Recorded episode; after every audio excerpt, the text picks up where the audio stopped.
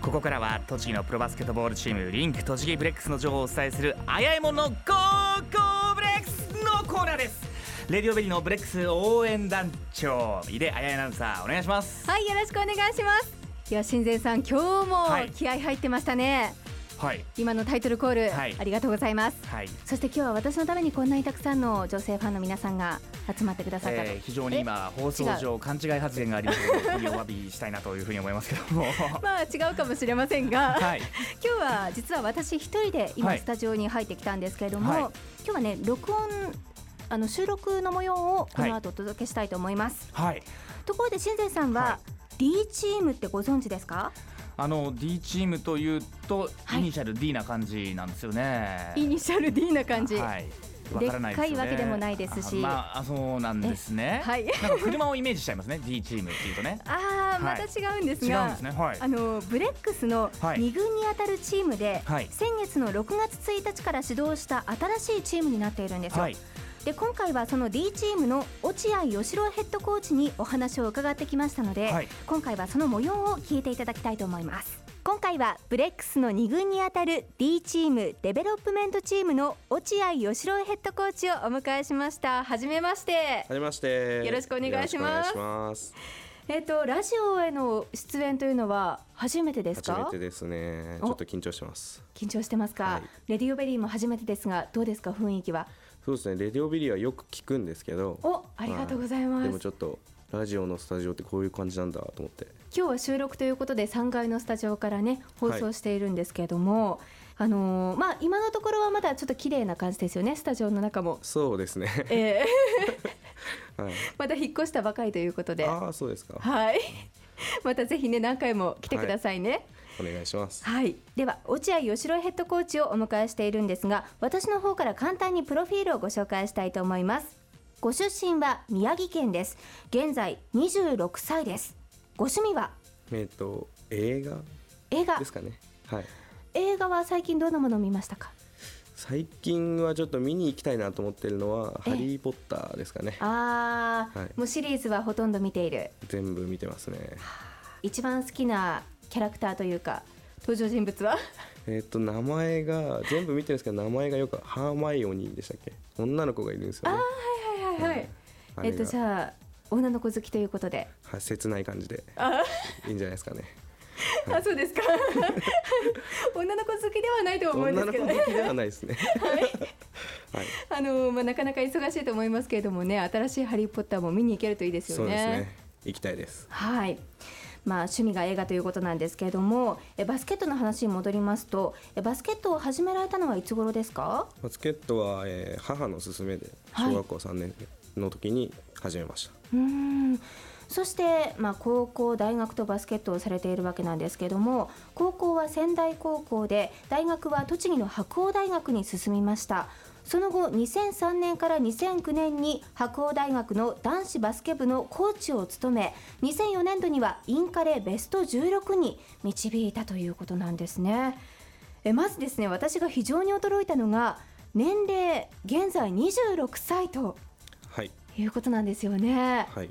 ヘッドコーチで26歳っていうのは若い方ですよね落合さんそうですね。26歳、まあもう27にはなるんですけど、はい、まあ周りで同い年の人っていうのはなかなかえコえーチをやってて同い年っていうのはないですよね。そうですよね、はい選手ではねそのくらいの年の選手ってたくさんいますけれどそうもですね。あの実際にこう指導をされていて選手と年が近い、まあ、もしくは年上の選手もいると思うんですけども、はいそういうのはぶっちゃけこうやりにくい面とかもあったりしますかいや特にないですね。まあ一つ上なんですね。一つ上の人が選手がいるんですけど、はいまあ特に、えー練習が始まればそういうことは関係ないので、うーんはい僕は特に気にしてやってないです。あはい。そうなんですね。あのー落合さんご自身が選手ではなくてコーチの道を選んだ理由っていうのはどんなものだったんですか？そうですね。えっと高校時代に、えー高校の先生から、えーマネージャーをやってみないかということで。えー言われてそこからですね、はいえー外からバスケットを見るようになって、うん。指導者としてコーチとしての仕事っていうのは面白いもんなんだなと思ってそっちの道を目指そうと思いました、面白みっていうのはどんなところに一番感じますそうですねやっぱり自分で、えーこれを教えたいだってこう教えてそれを選手がやってくれる、うんやってくそのプレーをしてくれるっていうその充実感みたいなのそういうのは、えーすごく面白い職業だなっていうのはあります。ええまあ、これまでは大学の男子バスケットボール部のコーチを務めた経験がありますけれどもえ D チームのヘッドコーチ、まあ、クラブチームのヘッドコーチは初めてですよね。そうですね、えはい、一応クラブチームっていう面では白鴎大学に2軍のチームもありまして、はい、まあ、その2軍のチームはクラブチームに出たりしてその指導はしたことありますけど、まあ、こうやってプロとしてやらせていただくのは初めてですねどんな気持ちですか楽しみな部分はほとんどですけど、まあ、うん不安な部分もやっぱりありますねちゃんと自分でやれるかどうかはい、はいまだ D チームというのはもう本当にできたばっかりで6月1日に指導したばかりなんですけれども、あの具体的にこう D チームどんなチームなのかまだまだ知らない方も多いと思うんですね落合さんの方から教えていただけますかはい、えー、と D チームはですね一応選手の育成、えー、1軍を目指して、えー頑張っていこうというところの、え2軍チームということになります、はいえっと、一応クラブ連盟に今年度は登録させてもらって、で来季 JBL2 で参戦を目指します、はいまあ、そのためには、えー、とクラブ大会に出場して、えー結果を出し1月に行われるオールジャパンにはい出場できるように、えー頑張って練習しています、はい、あとはブレックスの、えースクールの講師を務めている選手も中にはいますはあもう本当にじゃあ選手とするとえ毎日忙しいですよね練習もしそうでて。すね多分選手は多分いっぱいいっぱいになってると思います今、え はいーえ現在はどんな選手が登録されてるんですかえっと現在は8人ですね、はい8人の選手が、えーいましてですね、えっと、一番最初に、えー D チームのキャプテンということで新井直光選手、はいえー去年から JBL1 で、えー活躍してた選手ですけども、えええー今年度は、えースクールを教えてで、えーもう一度上を目指すうーんという選手ですね、まあ、新井直光選手は大学で一緒だったので、はい はい、よくたわいもない話を、たわいもない話を、 はい、しますあけどの年も同じということでそうですね話も合うでしょうねそうですね大学から一緒ですからねえ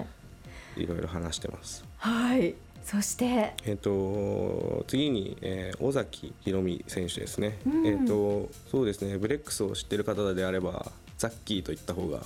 はいわかると思いますね、バスケ普及担当として、そうですね試合会場ではねよく盛り上げ役に徹してますけれどもは、はい、尾崎選手が選手として D チームに登録されているわけなんですね。そうですね尾崎選手がもう一度バスケットをしたいということですよね、うんはいえー、と次に、えー前回 JBL2 の時の栃木ブレックスの選手である、えー亀崎光弘選亀ちゃんが、手はいはい、亀ちゃんがちょっと帰ってきましたねお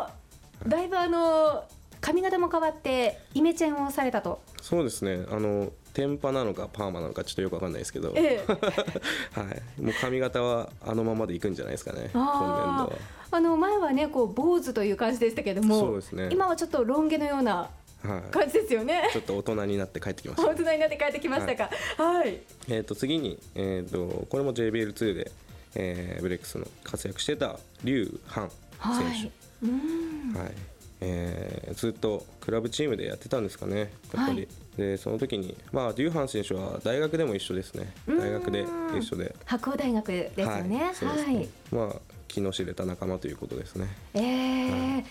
なるほどあのここまで紹介していただいて4人の選手の中にはその先ほどもおっしゃっていただきましたが JBL2 で戦っていたメンバーもいまして、はい、ブレックスずっと応援してきていたファンからするともう懐かしいなと、そうですよえね、ーいう感じで栃木でまたプレーが見られるのが本当に嬉しいですね。そうですね。はいでその他にも4人の選手がいらっしゃるんですよね。はい、えー、とこの4人の選手、えーもう4人いて、1人はですね、えー、と小沼はい浩二選手っていうのがいます、ええはいえー身体能力が高くて、デフのバスケットボールの日本代表でもある、えー非常に素晴らしい選手ですね。はい、はいえー、と次が大内悟選手、うんえーと、シュートが素晴らしくうまいです、スリーポイント、シューターですね。うんはい、えー、多分ノーマークシュートはほとんど外さないですね。頼もしいですね。で次が鈴森拓海選手ですね、はい。えー、とハンドリングバスケットボールでハンドリングドリブルついたりパスしたりっていうのはすごく非常にボールの扱い方がうまい選手ですうーね。ん。えー、と次に松木拓也選手この選手が、えーまだ20歳若い。二十歳ということで、はい。はい、これからどんどん伸びてくる選手だと思いますね。なるほど。えー現在は紹介していただいた8人の選手が登録しているということなんですが、え追加の募集も行っていると。はいはい。で今月の20日ですね第2次のトライアウトを行います、はいであと34人ほど、えー選手が追加する予定ですね採用する予定です、えー、とで申し込みが7月の17日必着ということで、はい。えーどんどん18歳以上のバスケットプレーの経験のある男性は、えーチェックしていただいてどんどん、えー申し込んでもらいたいですねそうですか。もうあのねバスケット。こう栃木でも頑張ってる選手多いと思うんですけれども、はい17日必着ということでもう間もなくですので、はいぜひブレックスのホームページをチェックしていただきたいと思いまおす。願いしますで D チーム6月1日に始動してだいたい1ヶ月ほど経ちましたが練習はどんな様子ですか、そうですね、えー、と8人、えー最初は劉ン選手が最近合流したということで、7人だったんですけども、まあ、1軍の、えートップチームの、えー方たちと一緒に練習させてもらったりと、まあ、それ以外はみんなで、えー声を出し合って頑張って、まあ、まだやっぱり、えー声が足りないんで、はいやっぱりコミュニケーションをもっと取って、えーもう少し頑張っていきたいですね。うーん選手たちは最終的にはそのトップチームブレックスへの昇格を目指して頑張ってるわけですよね。はい、そうですね。うーんそうすると、まあ、チームでいろいろとその個人の能力を伸ばすところにも落合ヘッドコーチとしては力を注いでいくところなんでしょうか。そうですね、えー個人技術が